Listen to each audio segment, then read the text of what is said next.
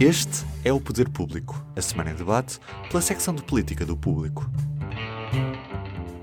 São José Almeida, Leonete Botelho, Sónia Sapage.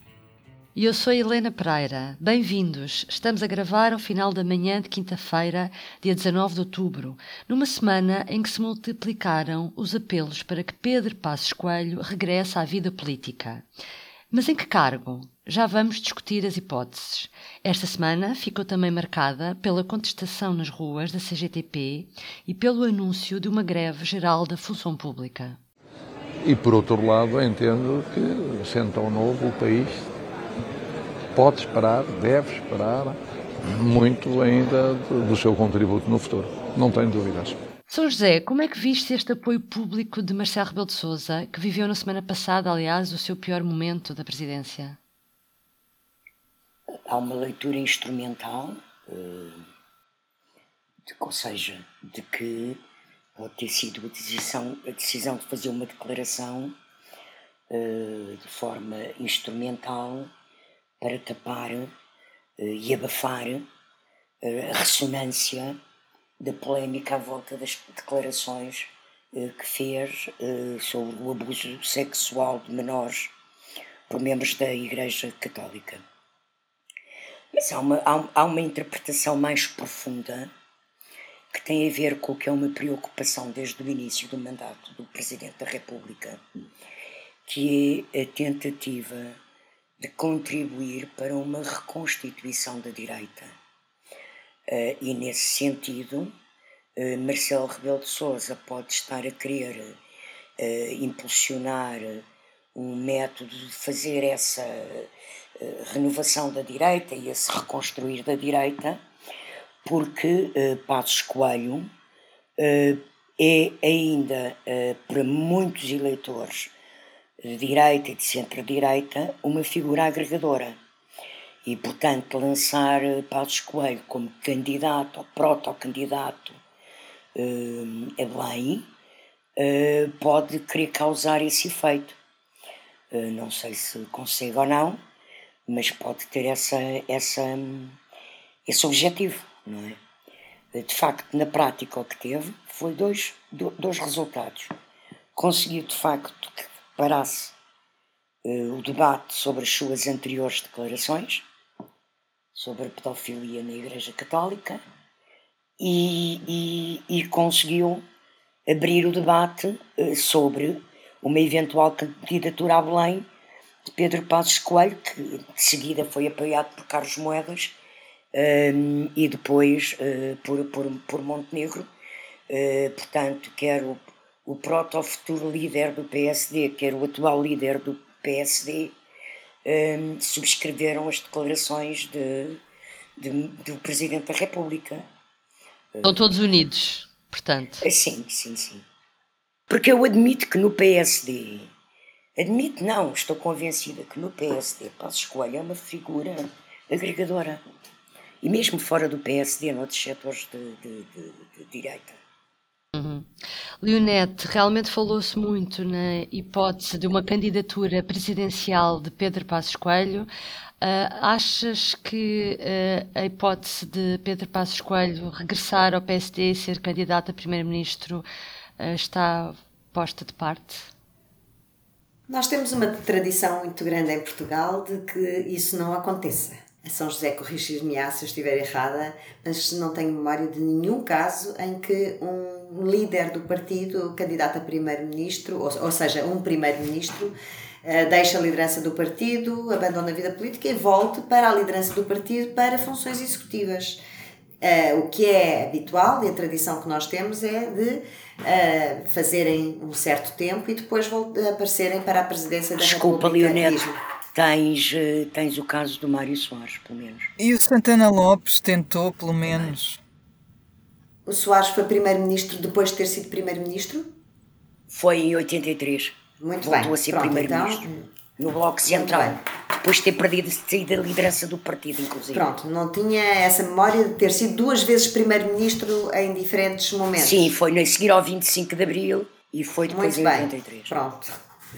De qualquer forma, eu tenho muitas dúvidas que seja essa a, a ideia de Passos Coelho, embora não tenha sinais uh, nenhuns concretos nesse sentido ou noutro. O que me parece é que uh, Passos Coelho está num excelente caminho para ser o candidato de direita agregador à presidência da República.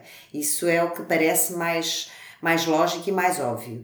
Agora, o facto de ter sido Marcelo a, a abrir as hostilidades em relação a, a este lançamento claro de, de, de Passos como protocandidato à presidência, Uh, tem a particularidade de, de ser aquilo que a São José já disse e tem outra, quer dizer, Marcelo Rebelo de Sousa uh, disse olhos nos olhos em plena, uh, numa, numa sessão pública, numa sala cheia de empresários, a, a Pedro Passos Coelho, que uh, era preciso uma nova liderança no PSD, quando ele ainda era líder do PSD, quer dizer, Passos Coelho resistiu a sair da liderança depois de ter perdido as eleições no sentido em que as perdeu, ou seja, de ter perdido o governo para António Costa e a Geringonça, ficou ainda mais de um ano na liderança do PSD, uh, resistindo, fazendo aquilo que poucos fizeram, e, e, e, viu e sabe como o Presidente da República uh, lhe estendeu a, a, a, porta, o caminho da porta de saída,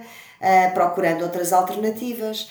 E, portanto, não deixa de ser um bocadinho irónico agora uh, fazer o caminho contrário, embora se compreenda e compreenda-se até porque se começa a haver à direita uh, ou, em, ou em até uh, sem ser com espectros políticos definidos e, portanto, uma candidatura presencial inorgânica que já está no terreno, que é de Gouveia e Melo, e que uh, sabemos como o Marcelo Rebelo de Sousa é avesso a, a estes tipos de movimentos inorgânicos que não estejam bastante institucionalizados.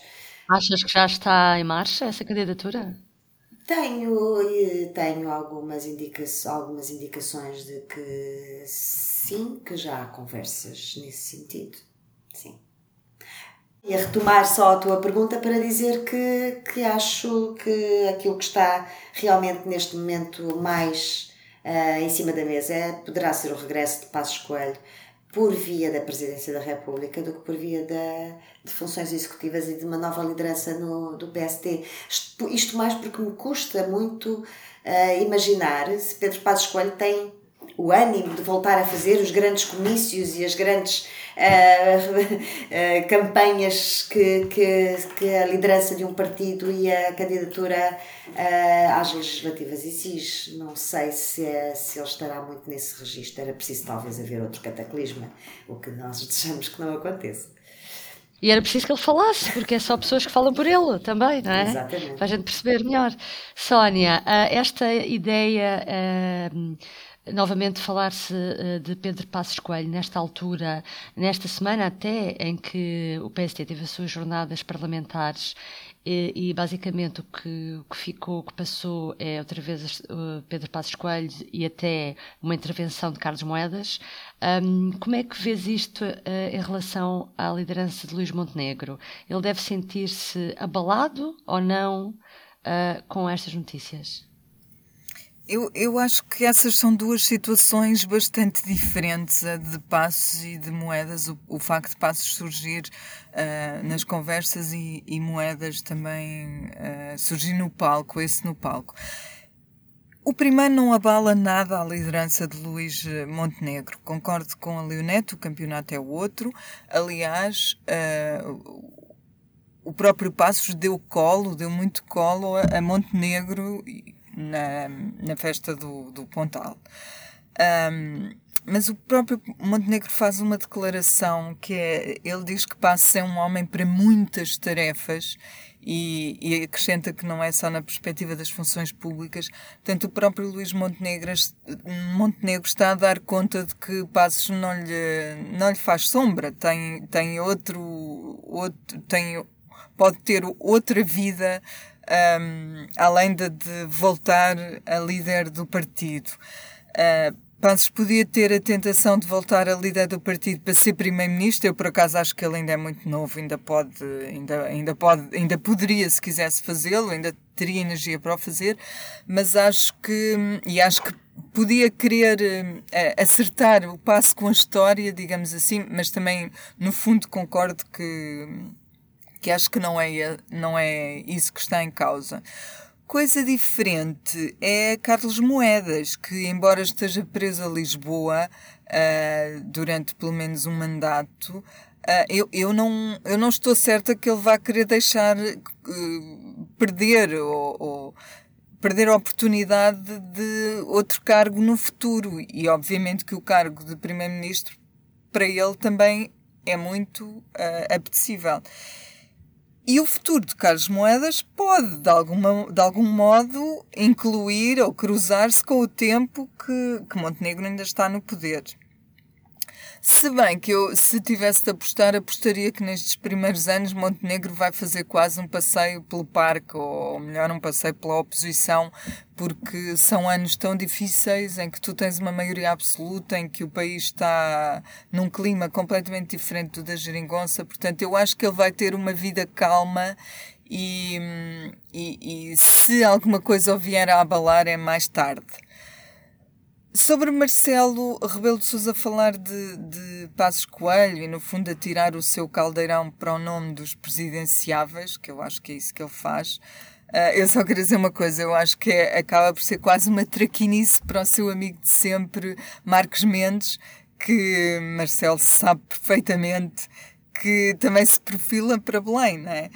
E, e, eu não sei o que é que ele, o que é que mensagem Marcelo quis passar com isto, mas pode ter, pode ter desejado também forçar uma clarificação do lado de, de Passos Coelho para que Marcos Mendes saiba o que é que o futuro lhe reserva. Mas soou-me assim a uma pequena traquinice. São José, e tu achas que o PSD uh, eh, arrisca ter ficado sem discurso? Uh, dado uh, o acordo de concertação social e a forma como as empresas reagiram às propostas de mudanças fiscais do Orçamento de Estado? Não creio uh, que o PSD tenha ficado sem discurso, nem para debater este orçamento, nem para ser oposição por causa do acordo de concertação social. É evidente que quer uh, a política de contas certas, quer a política de concertação social, são políticas que o PSD eh, perfilha, ainda com outra possível, eh, outras possíveis soluções um, de realizar e de chegar a essas contas certas uh, e a essa concertação social, e portanto, mesmo aí, pode apresentar a sua perspectiva eh, eh, de como é que o país deveria chegar eh, a estes resultados que o, o, estes objetivos de regularizar as finanças públicas e estabilizar um, e dar sustentabilidade às finanças uh, públicas uh, portuguesas.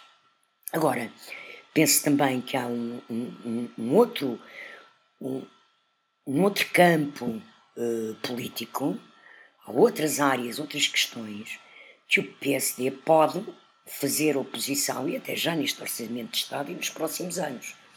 E falo de quê? Falo do Estado dos serviços públicos, eh, do investimento eh, na reorganização dos serviços públicos, a começar pela educação, eh, de que pouco falamos, mas que também tem grandes necessidades, não só pela média de idade dos professores, a falta de professores, mas até se calhar a organização curricular, eh, tudo há um campo imenso de, discussão sobre educação para se fazer. Uh, tem a questão da forma como está a ser reorganizado, ou vai ser re, reorganizado o Serviço Nacional de Saúde, agora centrado na figura do diretor executivo, uh, o, doutor Fernando Araújo. Um, toda a administração pública, um, a forma como está a ser feita a descentralização e a coesão territorial, há um país que existe, que funciona e para cujo desenvolvimento e cujo melhoramento precisa de debate democrático e é preciso que haja, quer da parte de quem governa, quer de quem lidera a oposição, a apresentação de propostas de contributos, de perspectivas diversas e, portanto, isso ajuda ao debate democrático, ajuda a aprimorar e a melhorar as soluções que se encontram, e é esse o papel que o PSD tem que desempenhar, e é esse o papel que Luís Montenegro tem que desempenhar. Eh, ele está ainda muito no início, eh, para uma longa caminhada, porque se a legislatura chegar ao fim vão ser longos quatro anos, e hoje em dia, com a rapidez eh, da política e a aceleração do tempo eh, histórico, ehm, quatro anos é uma imensidade de tempo, eh, tudo pode acontecer, ehm, mas penso que há grande campo, assim, o doutor Luís Montenegro e a direção do PSD tenham arte e engenho para conseguir fazer o seu caminho, porque não, não, não, há, não há nada, não há acordos, não há orçamentos não há soluções apresentadas pelo governo que não possam ter alternativa, ainda com os mesmos objetivos. Uhum. Podem ser atingidos por caminhos diferentes. Isso é uma coisa que o, uh, o, António Costa, aliás, tem chamado muita atenção, que é tem desafiado mais o PSD a ir a jogo e a dizer o que é que pretende como alternativa, porque muitas vezes critica, mas não apresenta, por sim, enquanto, sim, sim, alternativas. Uh, neste fim de semana houve também as manifestações da CGTP em Lisboa e no Porto. A Frente Comum vai avançar com uma greve geral uh, dia 18 de novembro. Vai haver também uma greve de professores que foi anunciada hoje para dia 2. Uh, perante a perda da Leonete, perante a perda de compra de uma grande parte dos trabalhadores, esperas que os próximos meses sejam de grande contestação? Olha, uh, não tenho a certeza porque, por um lado, é verdade que, que a CGTP ficou fora do acordo, mas por outro, também é verdade que, entretanto, vai chegar ao bolso dos portugueses agora estes apoios uh, chamados às famílias. Uh, através do, do vale dos, do cheque de 125 euros, mais os apoios por filho, mais as pensões, e portanto, durante agora durante algum tempo as pessoas vão ter algum eh, durante umas semanas ou uns dias vão ter algum, os bolsos um bocadinho mais forrados. Uh, depois, não sei, eu tenho dúvidas. Eu acho que o próximo ano é, é de facto o ano onde pode haver mais, uh, mais luta de rua. E não só por causa da, da questão da perda de rendimentos, em que obviamente uh, tudo indica que se deverá acentuar bastante no próximo ano, a não ser que se cumpra aquilo que o governo tem vindo a dizer que é a inflação reduzir-se ou baixar, mas também tem que se cumprir uma série de outros eh, requisitos, nomeadamente que, que os combustíveis não continuem esta escalada em que voltaram nas últimas duas semanas.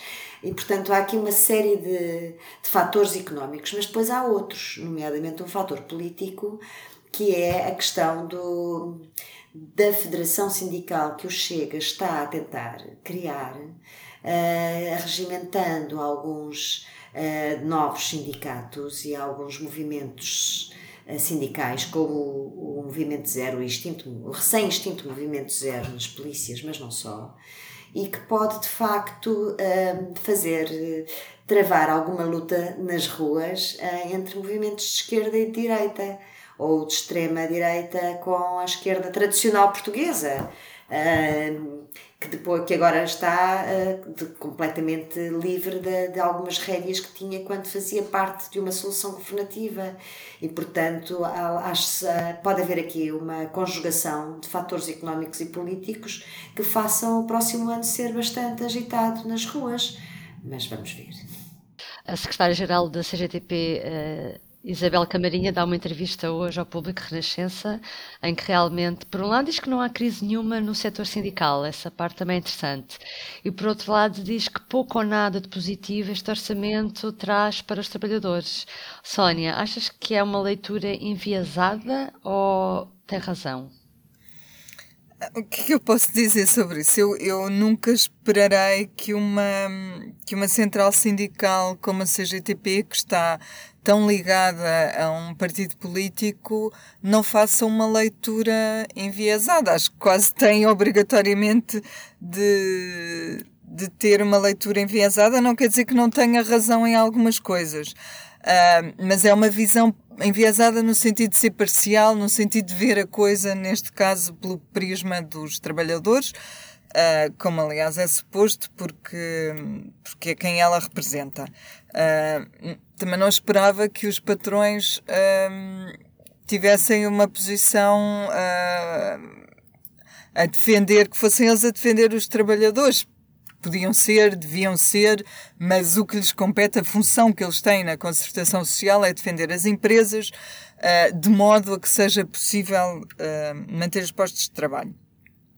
Dito isto, e, e independentemente de, de, qualquer enviesamento que eu, que eu considero normal nestas coisas, um, há referências que ela faz um, que para mim também, também fazem sentido enquanto trabalhadora. Eu gostei especialmente de uma frase dela, uh, uma frase engraçada em que ela diz: uh, O papel aceita tudo, podemos lá pôr o que quisermos. E é verdade, não é? O papel podes lá pôr o que quiseres, podes assinar os acordos que quiseres, mas por exemplo, no, neste caso concreto, há, um, há uma coisa, a que se refere também na entrevista, que é aprovada neste acordo, que é o referencial para os aumentos dos salários no privado, que é de 5,1%. Ela não acredita que isso venha a, a, a acontecer, não é? E nós temos garantias absolutas de que isso vai acontecer. É um referencial, é uma referência, é quase um, é um valor para as empresas eh, verem se conseguem lá chegar. O que é que é aquilo, verdadeiramente? Uh, eu não sei, mas é pouco, não é? é? é? Para não dizer é nada. O que é que nós. Que, que, que aumento é que nós podemos esperar enquanto trabalhadores para o ano que vem? Tu sabes? Eu não sei. Portanto, eu, eu sim é enviesado, sim é parcial, mas eh, pronto, é normal que seja e, e há ali algumas coisas em que, em que ela tem razão. Mas eu considerei muito mais interessante também esse lado em que ela se refere aos sindicatos como não havendo crise nenhuma. Ela praticamente ignora a questão que a, que a Leonete também levantou do, do, do sindicato de direita, de extrema direita, ela ignora, não dá importância nenhuma e diz que o problema, o problema não é haver falta de sindicalizados, o problema é que a maneira como os trabalhadores estão organizados e as empresas uh, escolhem dar-lhes vínculos laborais precários também por causa disso, não permitem que eles uh, sejam, que reivindiquem, que entrem em estruturas sindicais e que tenham força. Eu acho que isso sim é uma leitura um bocadinho enviesada e isso pode custar aos sindicatos, pode custar muito aos sindicatos no futuro se não olharem atentamente para este fenómeno que tem muitos números, uh, está já tem sido bastante analisado. Acho que sim, esse é um enviesamento perigoso. E já há um movimento que os representa, não é? Os precários inflexíveis. Deixa-me deixa só acrescentar uma coisa a isto, isto que a Sónia está a dizer. Eh, sobre esta questão da crise do sindicalismo e do sindicalismo tradicional, que tem a ver com o facto de que a CGTP sabe, e o país sabe, que a CGTP vive dos sindicatos da função pública. A crise do sindicalismo na sociedade, nas sociedades atuais, não só em Portugal, é um facto há anos, há décadas até, a erosão do sindicalismo e da importância e do papel importante que ele devia ter nas democracias. Portanto, Isabel Camarinha sabe disso, toda a gente sabe disso, e os trabalhadores sabem porque é que não se sindicalizam. Sim, e eu, para terminar, gostava de saber o que é que trouxeram de público notório. Vamos mudar. São José, dou-te novamente a palavra. Ora, então, eu trouxe como público notório a manchete do público hoje, que diz que o Banco de Fomento, eh, criado há pouco tempo, não é? Para ajudar os empresários e as empresas eh, em relação à crise, que tem financiamentos do Estado eh, importantes, não é? Um, conseguiu ter em 2021, creio que o seu primeiro ano de atividade, uh, ou o segundo ano de atividade, uh, 135% de lucro. O que eu acho extraordinário, porque as notícias de acordo, a notícia do público de acordo com a notícia do público, os empresários que têm pedido os empréstimos ao Banco de Fomento para gozarem esses apoios e para terem direito a esses financiamentos garantidos pelo Estado, estão à espera e todo, todo, todos esses empréstimos parecem estar atrasados. Portanto, a minha questão, que fiquei bastante perplexa, é como é que um banco tem 135% de lucro quando não está sequer a cumprir o papel social para que foi criado. Social e económico para que foi criado. Portanto, onde é que estes senhores estão a ir buscar este lucro? Uh, Leonete, o que é que trouxeste? Olha, eu trago a audição ontem na, na Comissão de Economia do, do Ministro das Infraestruturas, Pedro Nuno Santos, porque achei muito curioso. Uh, estou a falar agora da segunda parte de, de, dessa audição, que era sobre a sua incompatibilidade ou a sua uh, muito provável incompatibilidade face à lei. Uh, por deter meio por cento de uma empresa da família, que metade da empresa é da família e que faz contratos com o Estado.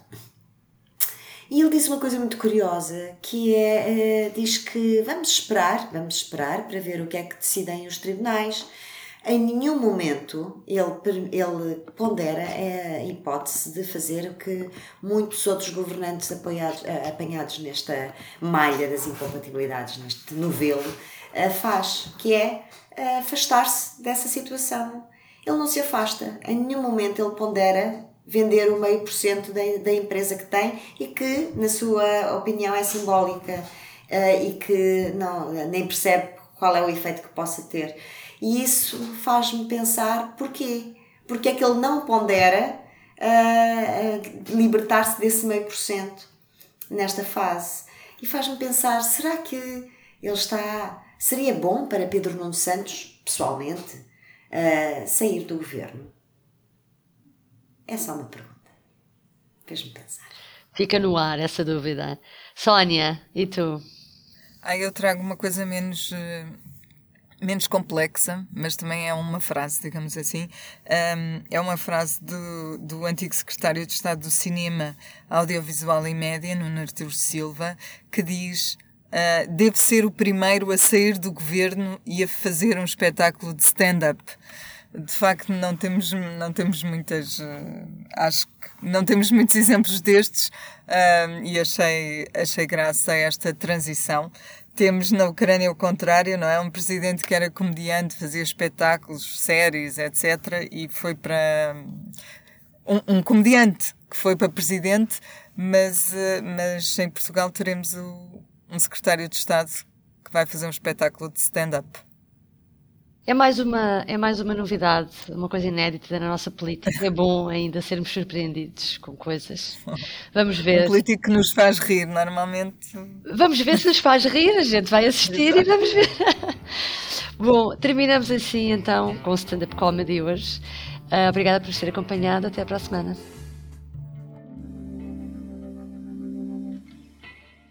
O público fica no ouvido.